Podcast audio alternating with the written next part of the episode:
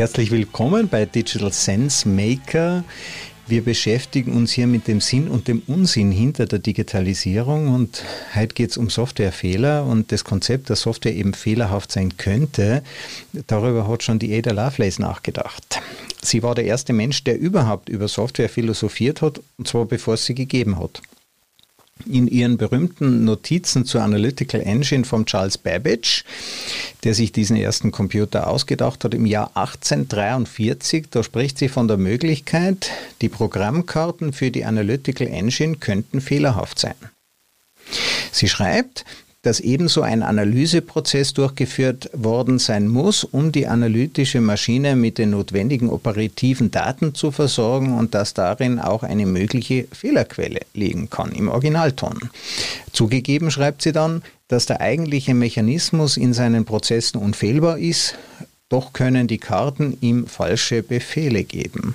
Und heute wissen wir, dass sogar der Mechanismus, also im Volksmund auch Mikroprozessor genannt, selbst der enthält gravierende Fehler und zwar als Prinzip. Ohne Fehler wäre der Mensch nicht das geworden, was uns zum Menschen macht. Die Evolution kennt nämlich nur einen Mechanismus und das ist der Fehler, der Kopierfehler bei der Replikation von DNA. Manche dieser Fehler sind gar kein Fehler, sondern ein Vorteil. Ob es ein Bug ist oder ein Feature, darüber entscheidet die Umwelt, also den Selektionsvorteil. Und die Statistik dahinter ist recht einfach. Es gibt unglaublich viel mehr Möglichkeiten, etwas falsch zu machen als richtig. Chaos ist einfach viel wahrscheinlicher als Ordnung und das ist der zweite Hauptsatz der Informatik, die Entropie. Mein heutiger Gast hat den Softwarefehlern den Kampf angesagt. Evelyn Haslinger ist nicht nur Female Entrepreneur 2021, sondern von Beruf auch Softwarejägerin. Mehr noch, sie baut Software, um diese Fehler zu jagen. Evelyn, schön, dass du heute mit dabei bist. Ja, vielen, vielen Dank für die Einladung. Also ich freue mich, dass ich heute da sein kann. Ja, ähm, warum nennt man Softwarefehler eigentlich Bugs? Ähm, weil das erste, also es ist einmal von einer Platine ein wirklicher Käfer, also Bug gefunden worden, der dafür gesorgt hat, dass der Rechner nicht so funktioniert hat, wie er soll und seitdem nennt man jeden Fehler Bug. Also so ist ein urbaner Mythos entstanden. Und genau. it's not a bug, it's a feature ist eine der beliebtesten Ausreden. Also man sagt, das ist eigentlich gar kein Fehler, das ist ein Vorteil. Ähm, aber was ist ein Softwarefehler eigentlich? Woran erkennt man den? Mhm. Gibt es unterschiedliche Möglichkeiten? Also eine ganz typische Sache ist, wenn sich die Software nicht so verhält, wie sie soll oder wie man erwarten würde, dann geht es in Richtung Fehler. Und was ganz offensichtlicher Fehler ist, ist, wenn jetzt das Programm abstürzt und es eigentlich nur weiterlaufen sollte. Also so Dinge, wo man es wirklich nicht mehr verwenden kann. Okay, aber manchmal funktioniert eben so, wie man sich äh, nicht so, wie man sich gedacht hat, aber manchmal funktioniert so, wie sich der Softwareentwickler gedacht hat, aber nicht so, wie es der Kunde gedacht hat oder umgekehrt. Ja, genau, das haben wir dann beim Requirements Engineering, wo zwei Personen aneinander vorbeigeredet haben und dann auch das fertige Produkt nicht dem entspricht, was der Kunde im Kopf gehabt hat. Also es gibt sehr viele Möglichkeiten, wie man was falsch machen kann. Jetzt kann man natürlich nicht alle Fehler finden. Also ich habe äh, mal gehört, dass der Space Shuttle äh, Software Code hat am Ende, deswegen ist nicht abgestürzt, aber immer nur 250 Fehler enthalten oder so. Aber diese Fehler, die du mit deiner Software suchst, was sind das für Fehler? Mm, also unterschiedlichste Typen, würde ich sagen. Also es gibt ähm, so offensichtliche Programmierfehler, die nicht vorkommen sollen. Also wenn man zum Beispiel eine Eingabe bekommt, die ähm, nicht definiert ist und der, der oder die Entwicklerin hat darauf vergessen, dafür Fehlerbehandlung zu machen. Ähm, die, das wäre mal eine so Fehlerklasse, die eben dazu, dafür sorgen kann, dass das Programm echt abstürzt und nicht mehr das macht, was es machen soll. Und andere ähm, Fehlertypen wären so Dinge, wo ähm, aus Wertebereichen ausgebrochen wird, mit denen man umgehen kann und man drum in ein Verhalten reinkommt, das nie jemand bedacht hat. Und dann zum Beispiel der Roboter an plötzlich in die falsche Richtung geht und nicht mehr in die, wo man ursprünglich hin wollte. Also die erste Art der Fehler wenn die gut abgefangen werden, für unsere Zuhörer, die vielleicht einmal ein Formularfeld eingeben und dann steht da einfach, das ist keine richtige E-Mail-Adresse, da fehlt beispielsweise der Klammeraffe. Das ist ein Fehler, wenn, wenn eine Eingabe stattfindet, die eigentlich so nicht vorgesehen ist. Kann man das so auf den Punkt bringen? Ist es auch ein Beispiel dafür, genau, wenn man, da, wenn man das nicht abfängt und dann E-Mail-Adressen speichert, die nicht valide sind, dann funktioniert natürlich später hinten noch irgendwas nicht richtig, weil man keine Mails an die Person schicken kann. Woher war es dann jetzt deine Software, was richtig und falsch ist? Also welche Werte soll sie jetzt da rausschmeißen? Mm, also die, die Grundtechnologie arbeitet so, dass der Source Code direkt angeschaut wird und genau analysiert wird, welche Möglichkeiten der Source Code bietet. Also welche Fälle sind abgedockt, welche nicht. Und für jeden dieser, dieser Fälle werden dann Testwerte erzeugt. Und diese offensichtlichen Fehler, die ich vorher angesprochen habe, also ähm, sowas wie man greift auf einen Speicher zu, der nicht definiert ist, ähm, da kocht es meistens. Ähm, solche Dinge kann man, kann man ohne zusätzliches Wissen aufzeigen. Also das hat nichts mit Logik zu tun, sondern mit falscher, ähm, falscher Verwendung der Programmiersprache, vielleicht, dass man es so, so umschreiben kann. Also ähm, jede Programmiersprache folgt ja bestimmten Grammatikregeln, oder? So wie es halt im Deutschen eine andere Grammatik gibt als im Englischen einen anderen Satzbau beispielsweise. Ähm, das heißt, solche prinzipiellen Fehler werden ja schon einmal vom Compiler oder, oder zur Laufzeit abgefangen. Und dann gibt es aber die Dinge, dass man äh, Sachen wohin speichert. Also das einfachste Beispiel wäre wahrscheinlich ein Pointer. Ich, ich gehe in irgendeinen Speicherbereich, der sonst auch noch genutzt ist. Ähm, muss sich deine Software dann eine Vorstellung bilden von dem, was das Programm können soll, oder sind es einfache Regeln, die da geprüft werden? Mm, ich würde sagen, äh, eine Mischung. Also es sind die Regeln sind nicht ganz so einfach, aber man kann es auf, auf ein regelbasiertes System runterbrechen, genau. Also, also das, das ist wie, wie ein guter Lehrer, der liest den Text durch er muss aber nicht das Programm, also gut, der Deutschlehrer, ja, der liest den Text durch und sagt, der macht Sinn oder macht keinen Sinn. Dazu muss man die Software aber noch nicht laufen lassen, erst einmal. Genau, also es geht, geht schon in die Richtung auch, dass wir ähm, die Software auch laufen lassen und überprüfen, was dann passiert. Das fällt also in diese dynamischen Analysen rein. Ähm, aber ich brauche jetzt nicht unbedingt ähm, Wissen über die das Verhalten, das die Software im Endeffekt haben soll, um solche grundlegenden Fehler aufzuzeigen. Das geht in beiden Fällen.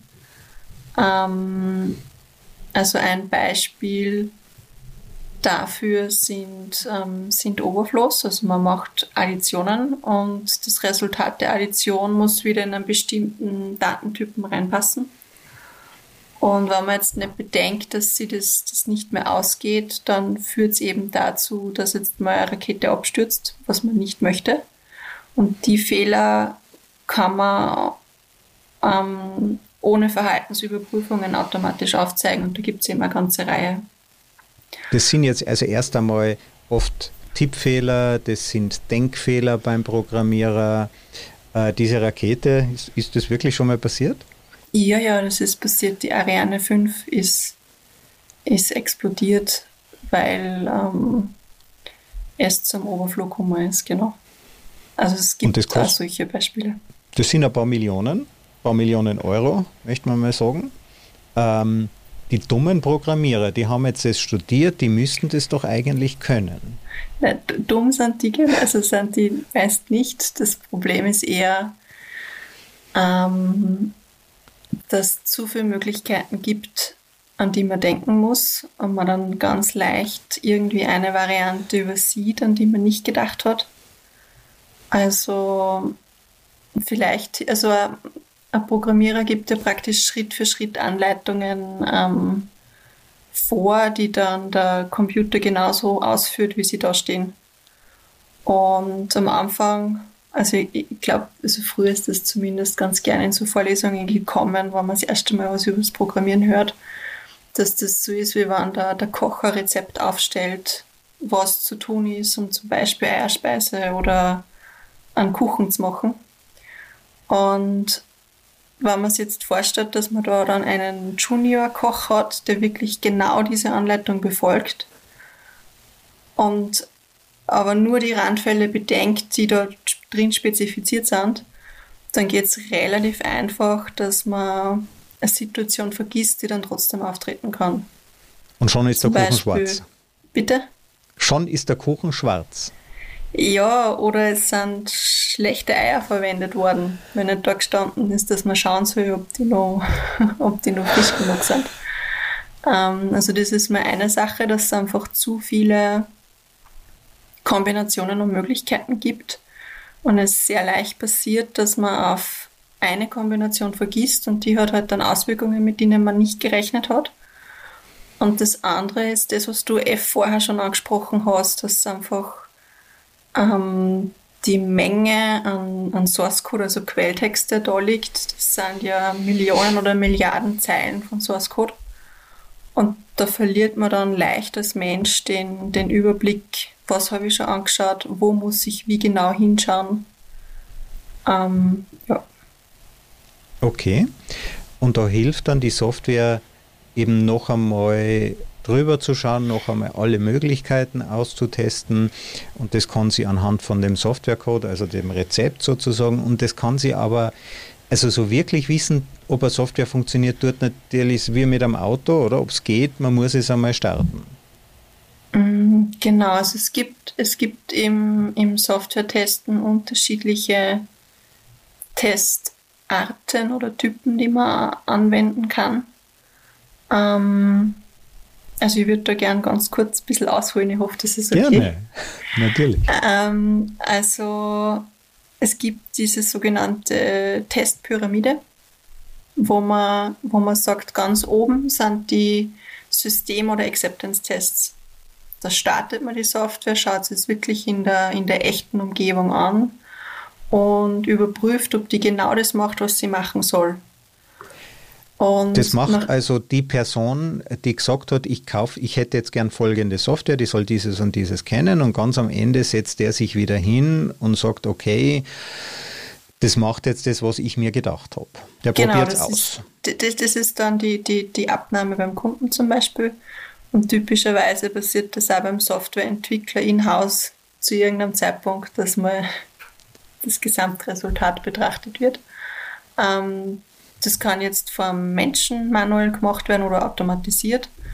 Wichtig dabei ist, dass man es nicht schafft, dass man wirklich alle Eventualitäten überprüft. Ähm, Außer man hätte, man hätte ein paar Milliarden Jahre Zeit. Ja, genau, dann. Aber es ist ein guter Punkt, die Zeit, die fehlt oft. Und man geht jetzt mit diesem Problem irgendwie so um, dass man nicht nicht alle Kombinationen auf dieser Systemebene anschaut, sondern das Ganze dann runterbricht und die einzelnen Komponenten in Isolation anschaut. Also es ist viel, viel einfacher dann ähm, einen Baustein anzuschauen, ob der immer genau das macht, was er soll. Ähm, für alle Varianten, die es irgendwo gibt. Ähm, aber das Ganze ist nicht mehr so leicht möglich, wenn dann da 1000 Komponenten zusammenspülen, dann kann man nicht mehr alle Kombinationen anschauen. Es dauert also länger, als das Universum alt ist. Und so viel ja. Zeit und Energie haben wir nicht zur Verfügung, aber jetzt besteht ein großes System aus vielen kleinen Komponenten. Ja, das System ist ja immer mehr als die Summe seiner Bestandteile. Die ist un unendlich, bald fast. Aber jetzt die Einzelteile, woher weiß man denn, was die Einzelteile tun sollen? Das weiß ja der Kunde, der es in Auftrag gegeben hat, der hat ja keine Ahnung, aus welchen, ob es einen Motor gibt, ein Getriebe und die verschiedenen Teile halt. Ähm, genau, das ist ein guter Punkt. Also diese, diese Einzelteile zu prüfen, das passiert ohne dem Endanwender meist direkt in der, in der Entwicklung von Softwareentwicklern. Also die überlegen sich einmal, wie wird das System aufgesplittet, was sollen diese Komponenten machen und dann kann man es auch überprüfen. Und wenn man dann eine überprüfte Komponente hat, die wirklich ausreichend getestet ist, dann kann man sich auch darauf verlassen. Genau, es gibt dann natürlich immer noch Fehlerorten, die passieren erst, wenn mehr Komponenten zusammengeschalten werden. Aber einen, einen Großteil der Fehler kann man schon beim Komponententest aufzeigen. Und dann Und sucht man sich einen Praktikanten, der diese Komponente umprogrammiert. Ich, weiß nicht, ob einen Praktikanten. Also wenn man, wenn man äh, ähm, die Idee hat, man macht jetzt diese super funktionierende Komponente neu, dann geht das ganze Spiel von vorne los, oder? Also yes. immer wenn ich was ändere, bringe ich wieder mit Fehler rein. Die, die Gefahr ist immer da, ja, aber wenn man eine gute Testabdeckung hat, dann kommt man meistens drauf. Okay, das heißt, also nicht, ich weiß, was. Für alles, aber für, für vieles, ja. Wenn ich also weiß, was die Komponente können soll, gibt es sozusagen einen Test, der selber der testet diese Komponente und der weiß eigentlich, was sie können soll. Und wenn ich jetzt anfange, diese Komponente zu optimieren, dann habe ich einen Test, der schaut, ist die Komponente noch die alte? Kann sie noch das gleiche? Genau. Und das lässt sich relativ gut automatisieren, denke ich mir mal. Ja, also das ist im, im Best, also es sollte immer automatisiert sein, weil sonst hm. die der manuelle Tester von irgendwann explodiert und man nicht immer wieder alles ähm, händisch überprüfen kann. Also ich habe sozusagen im Test einen Gegenspieler für meine Entwicklung. Ich könnte im Extremfall auch hergehen und diese, äh, diese neue, die Komponente komplett umprogrammieren, weil ich gerade lustig bin. Aber am Ende wird mir der Test sagen, ob es noch passt. Mhm, genau. Also es ist auch für die Softwareentwickler extrem angenehm, wenn es automatisierte Tests gibt, weil ähm, ich, also ich habe, bevor ich Synflower gegründet habe und natürlich auch am Anfang noch selbst als Entwicklerin gearbeitet und das Nervenaufreibendste ist irgendwo, wenn man ein Produkt an einer Stelle angreifen muss, wo es keine Tests gibt und man nicht mehr genau beurteilen kann, welche Auswirkungen hat diese Änderung jetzt an irgendwelchen anderen Stellen. Man operiert ähm, ja quasi am offenen Herzen. Wenn der Patient stirbt, okay, das ist ja noch eine relativ einfache Diagnose, aber wenn sie nicht dokumentiert ist, wenn es keine Tests gibt, dann begibt man sich da in Teufelsküche, oder? Ja, genau. Und wenn das dann irgendwo eine Codebasis ist, die schon, was ich nicht, 10 bis 15 Jahre alt ist. Du kannst niemanden mehr fragen, weil die Personen, die es ursprünglich geschrieben haben, die sind, sind alle schon da. tot. Nein, das hoffentlich nicht, aber halt nicht mehr greifbar. Ähm, da ist es schon sehr angenehm, wenn man so ein Sicherheitsnetz hat, auf das man sich verlassen kann. Sicher kann man immer nur Fehler einbauen, aber vieles sollte da schon abgefangen werden. Also eigentlich sollte man zuerst den Test schreiben, bevor man was ändert. Ja, wenn man, wenn man größeres, also Refactoring ist, ist der Begriff, wenn man Source Code besser lesbar, besser verstehbar, mach, verständlich machen möchte. Und da ist es sicher immer gut, dass man davor schon ein paar Tests schreibt, um nachher sicher zu gehen, dass immer nur das Gleiche tut. Oder eben Synflower einsetzt und die Tests generieren lässt. Das ist auch eine Möglichkeit.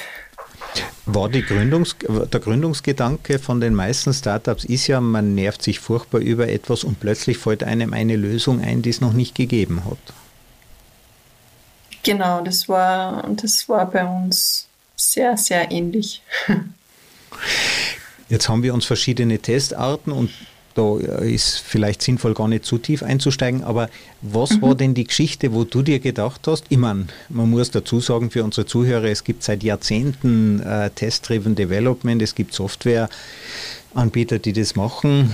Es gibt ja seit vielen Jahrzehnten äh, testgetriebene Entwicklung. Wir versuchen ja die Qualität der Software immer stärker zu verbessern. Da gibt es auch große Unternehmen, die bereits Lösungen dafür anbieten. Jetzt, mhm. was war für dich als Startup die Sache, wo du dir denkst, okay, da kann ich nochmal was draufsetzen, da kann ich nochmal besser sein als die?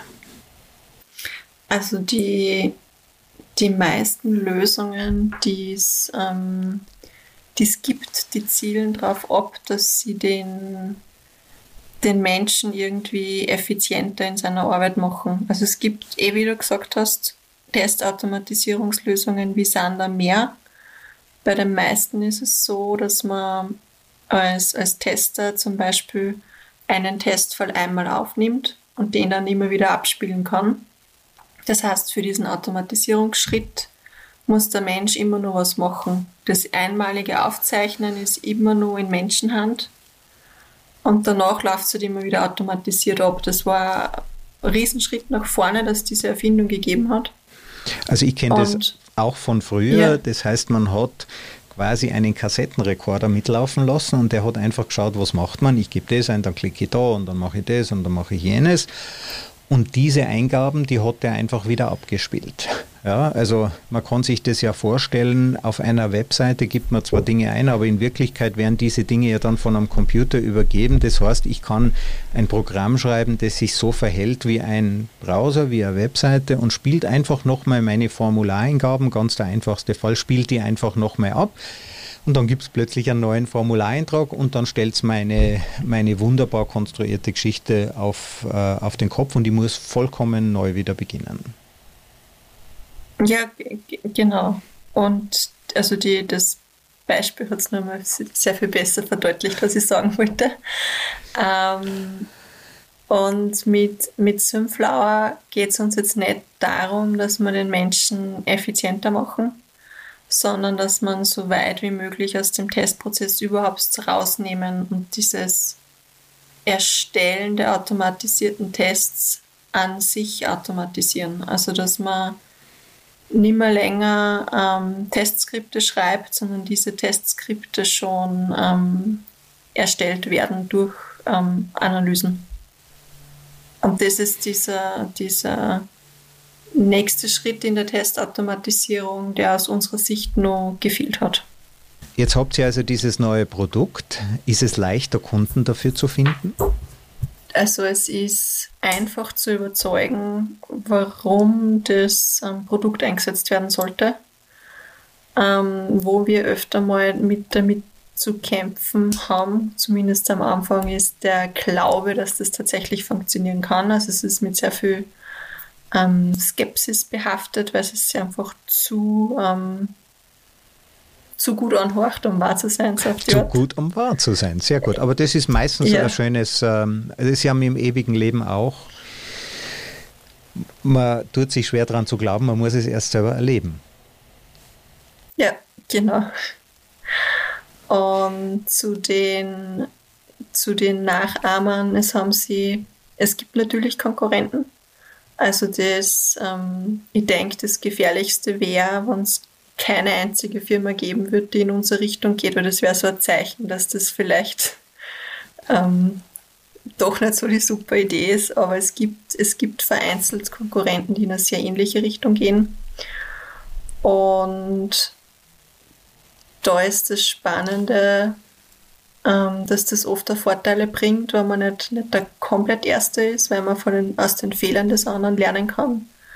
Man kann sich manchmal Dinge, Dinge abschauen, was dort gut und schlecht läuft. Und es ist irgendwie so wie, wie am Automobilmarkt. Da gibt es auch nicht nur einen Hersteller für Autos, sondern zig. Und es ist jetzt nicht unbedingt was Schlechtes, ähm, Konkurrenz zu haben. Der Software-Testing-Markt ist ziemlich groß. Jetzt, viele Kunden werden sich natürlich auch sagen, jetzt muss ich Geld auch noch fürs Testen auch noch ausgeben. Ist das Verständnis schon da? Das kommt immer darauf an, mit wem man in einer Firma spricht.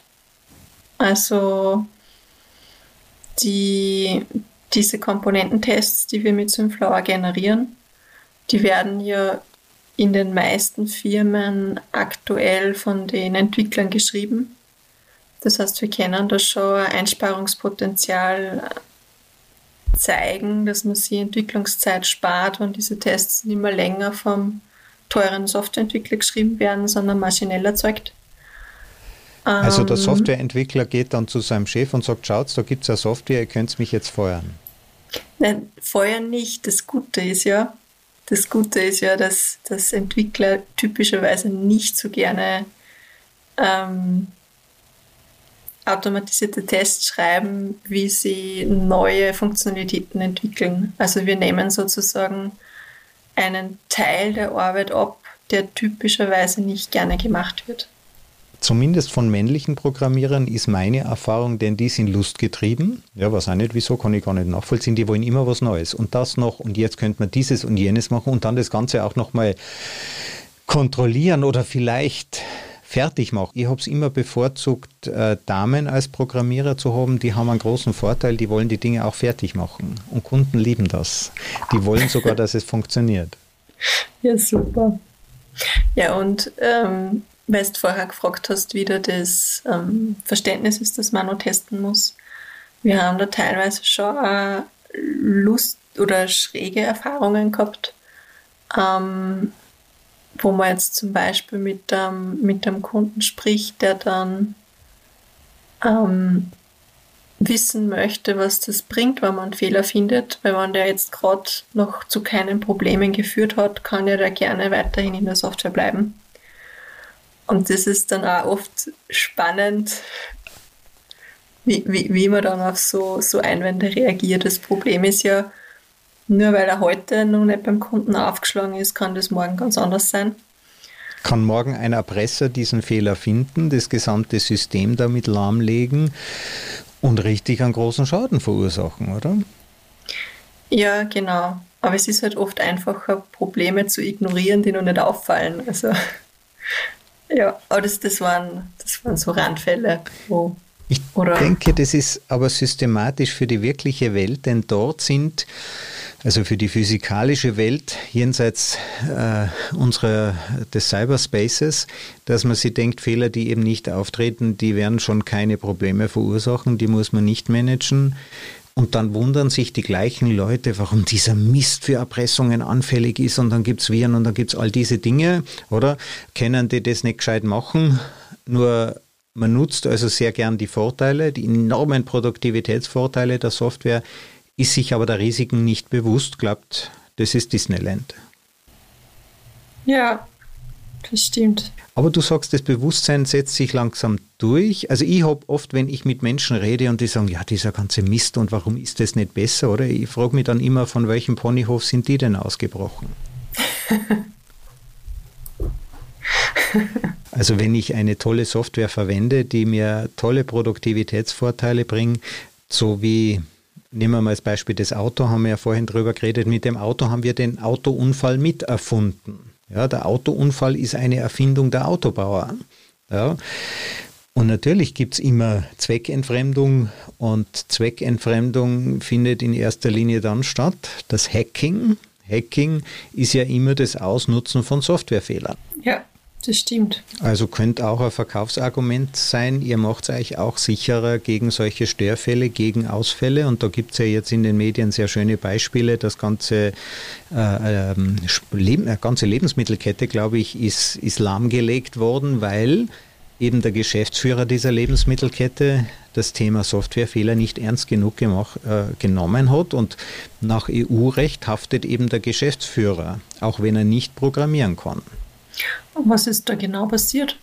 Also mir ist das nur vorbeigegangen. Ja, das war letzte Woche oder vorletzte Woche, mhm. äh, dass man die Abrechnungssoftware gehackt hat. Die hat man halt einfach blockiert.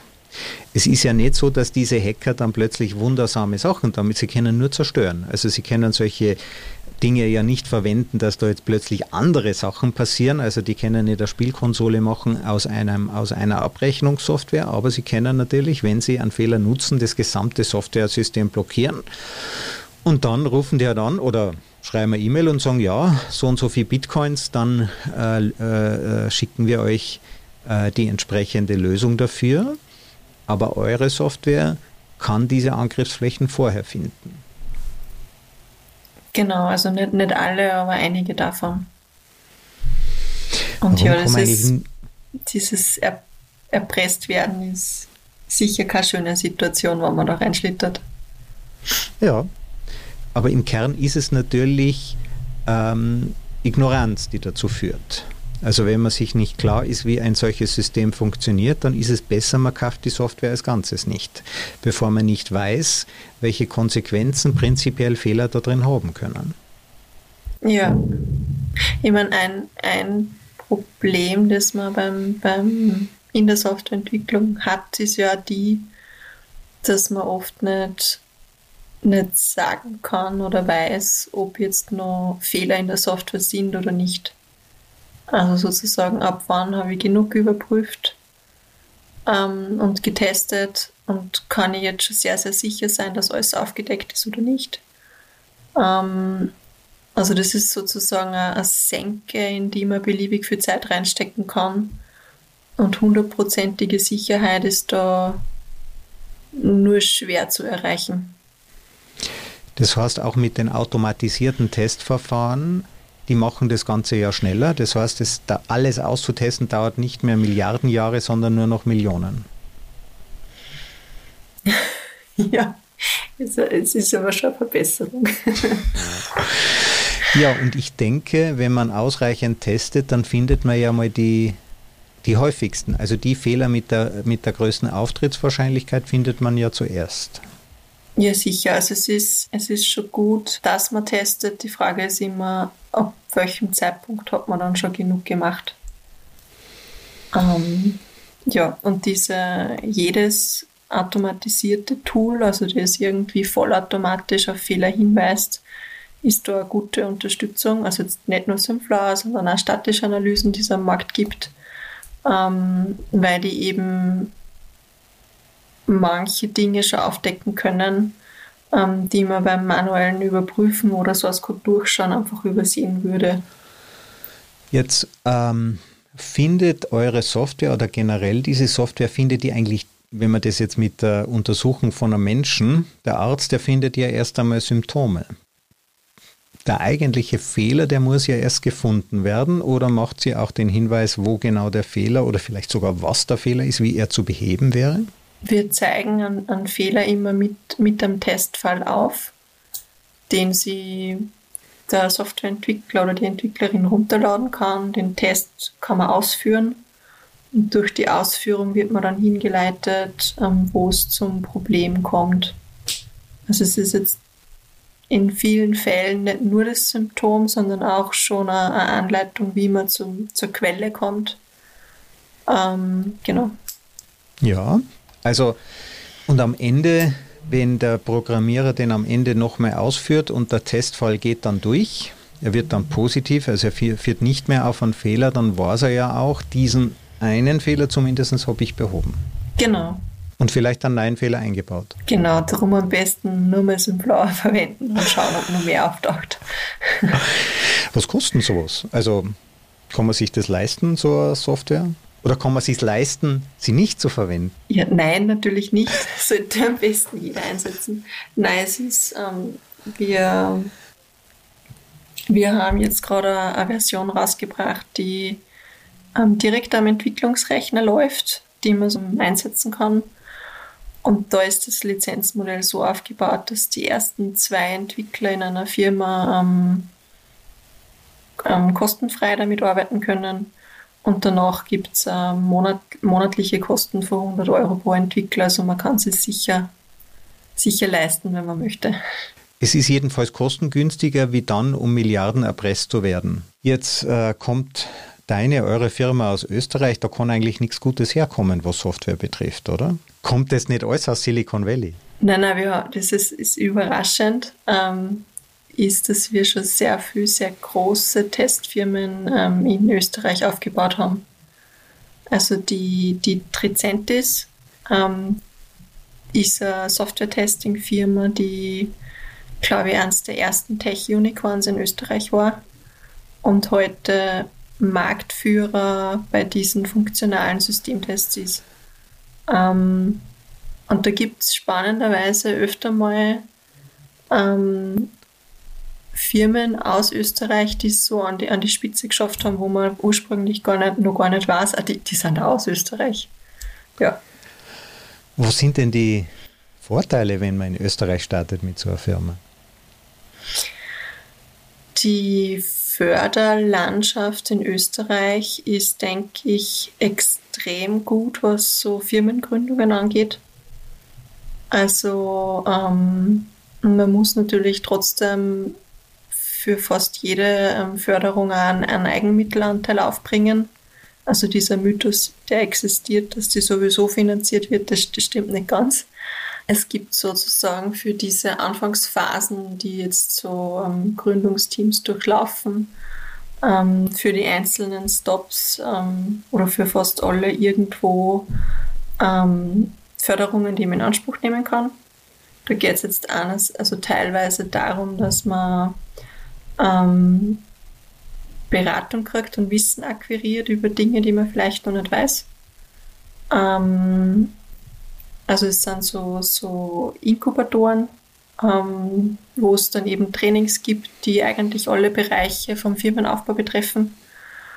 Und das ist schon mal eine sehr gute Sache, weil man sonst vielleicht ähm, den Überblick verliert, was man sich alles aneignen muss, dass das funktionieren kann. Und darüber hinaus sind dann auch einige ähm, finanzielle Förderungen für die Produktentwicklung und den Firmenaufbau da. Und was ich gehört habe, ist das in vielen anderen Ländern nicht so gut gefördert wie bei uns. Und das Der ist auf jeden Fall super Starthilfe.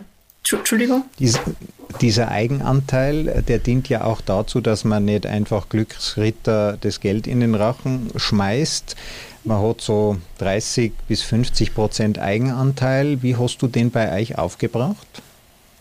Wie habt ihr den aufgebracht? Ähm, wir haben sehr viel äh, Erspartes in die Firma gesteckt. Also es ist schon so, dass man ähm, überzeugt sein sollte von dem, was man macht. Ähm, genau, also bei uns war es das, das Ersparte, das wir auf der Seite gehabt haben. Und ich bin auch der Meinung, dass es sehr gute Sache ist, dass das gefordert wird, dass nicht ohne Eigenmittel funktioniert. Ja, sonst geht man auch Risiken ein, die man sonst nicht eingehen würde. Und jetzt der nächste Schritt. Äh, wird's, äh, seid ihr schon international und wird es dafür dann auch nochmal Geld brauchen oder finanziert ihr euch jetzt selber? Hm. Also wir, wir sind im Moment sehr gut finanziert, werden aber Investment aufnehmen also da geht es vor allem um das Ausbreiten über den Dachmarkt hinaus in, in die, also EU-weit sozusagen. Und mhm. angedacht ist es, dass wir diese Runde Ende des Jahres, Anfang nächsten Jahres starten werden.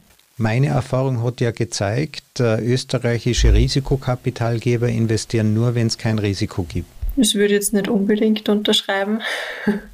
Nein, sie, sie investieren schon auch, wenn noch, wenn noch Risiko da ist. Sonst wäre es nicht zu unserer ersten ähm, Finanzierungsrunde gekommen, denke ich.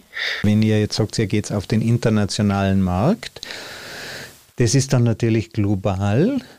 Kann man den von Österreich aus bedienen oder was ist da eure Vorstellung? Mm, unsere Vorstellung ist, dass sie das von Österreich aus sehr, also sehr gut machen lassen sollte. Vor allem, weil wir ja jetzt ähm, diese Herangehensweise mit einem sehr niederpreisigen Lizenzmodell machen, ähm, wo man gar nicht mehr direkt diesen ähm, Direktvertrieb macht. Also es wird nicht so funktionieren, dass wir jeden Entwickler oder Entwicklerin einzeln durchrufen und fragen, ob sie es nicht ausprobieren wollen.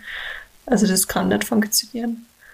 Ähm, und durch diese modernen Marketingaktivitäten, wo man eben drauf setzt, dass möglichst viel Inbound-Anfragen reinkommen, sollte das ähm, keine Rolle spielen, aus welchem, aus, aus welchem Land aus wir, wir agieren.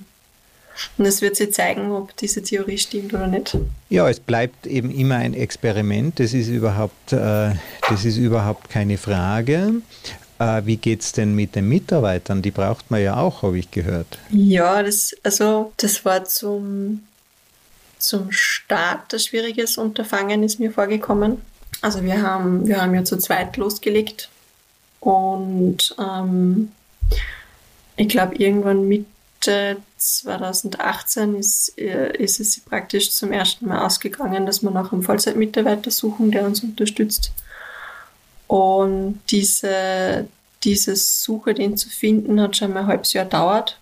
Und da waren sehr viele Gespräche, wo ähm, ich habe da immer den Eindruck gehabt, dass die, die Angst irgendwie zu groß war, da jetzt in eine Firma zu gehen, wo es gerade einmal die, die zwei Eigentümer gibt und sonst niemanden. Also man wirkt vielleicht irgendwie zu klein oder zu unsicher. Ähm, und es hat zwar Zahl, also wirklich viele Bewerbungsgespräche gegeben, aber wir sind oft dann nicht draufgekommen, so warum ist jetzt die Wahl nicht auf uns gefallen. Und gerade über die letzten, also ich würde sagen, ab, weiß ich nicht, ein Jahr später oder so ist es dann schon viel einfacher geworden, sobald das Team ein bisschen größer wird, sind, glaube ich, viel Ängste davon ähm, weg, die ich vorher gerade aufgezählt habe. Ähm, und die Technologie, die wir entwickeln, ist, glaube ich, für sehr viele Personen, die jetzt bei uns sind, einfach voll spannend. Ähm, ja. Sind die Mitarbeiter auch beteiligt? Bekommen die Anteil am Unternehmen? Ja, die, die meisten oder fast alle sind schon beteiligt über so ein ähm, virtuelles Mitarbeiterbeteiligungsprogramm. Also im Firmenbuch findet man sie nicht. Ähm, aber es hält praktisch fast jeder ähm, Shares, um am Erfolg mit beteiligt zu sein. Ähm, ich da irgendwie so das, die, je nach Typ von Bewerber, ob diese Mitarbeiterbeteiligung eine Rolle spielt oder nicht. Ähm, also für manche hat das einen sehr hohen Stellenwert und man erkennt, dass sie den Wert und die Chance sehen.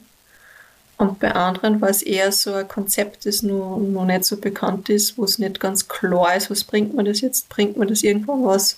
Wirkt sich das aufs Engagement aus der Mitarbeiter? Das ist eine gute Frage. Wir sind jetzt gerade in der, in der super Situation, dass wir wirklich nur so top motivierte Leute haben, die sich voll reinhängen und irgendwie ihre Aufgaben möglichst gut bewerkstelligen wollen ich glaube, dass die vom Typ her so sind, dass sie die immer so reinhängen würden, dass die, die Mitarbeiterbeteiligung jetzt gar nicht so den, den Unterschied aufs Engagement hat.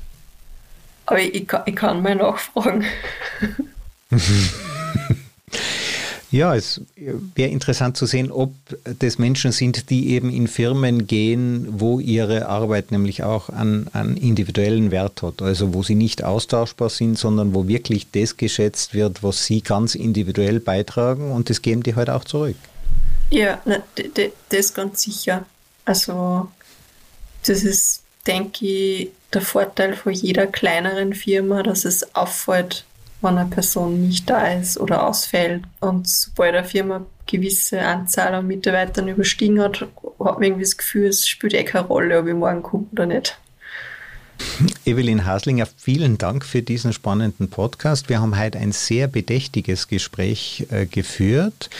Du bist eine sehr durchdachte Unternehmerin. Mir hat es wirklich großen Spaß gemacht und wir haben ja auch ein breites Spektrum an Dingen ähm, abgedeckt. Ich wünsche Synflower ganz viel Erfolg. Ich finde es total spannend. Äh, Evelyn, danke, dass du da warst.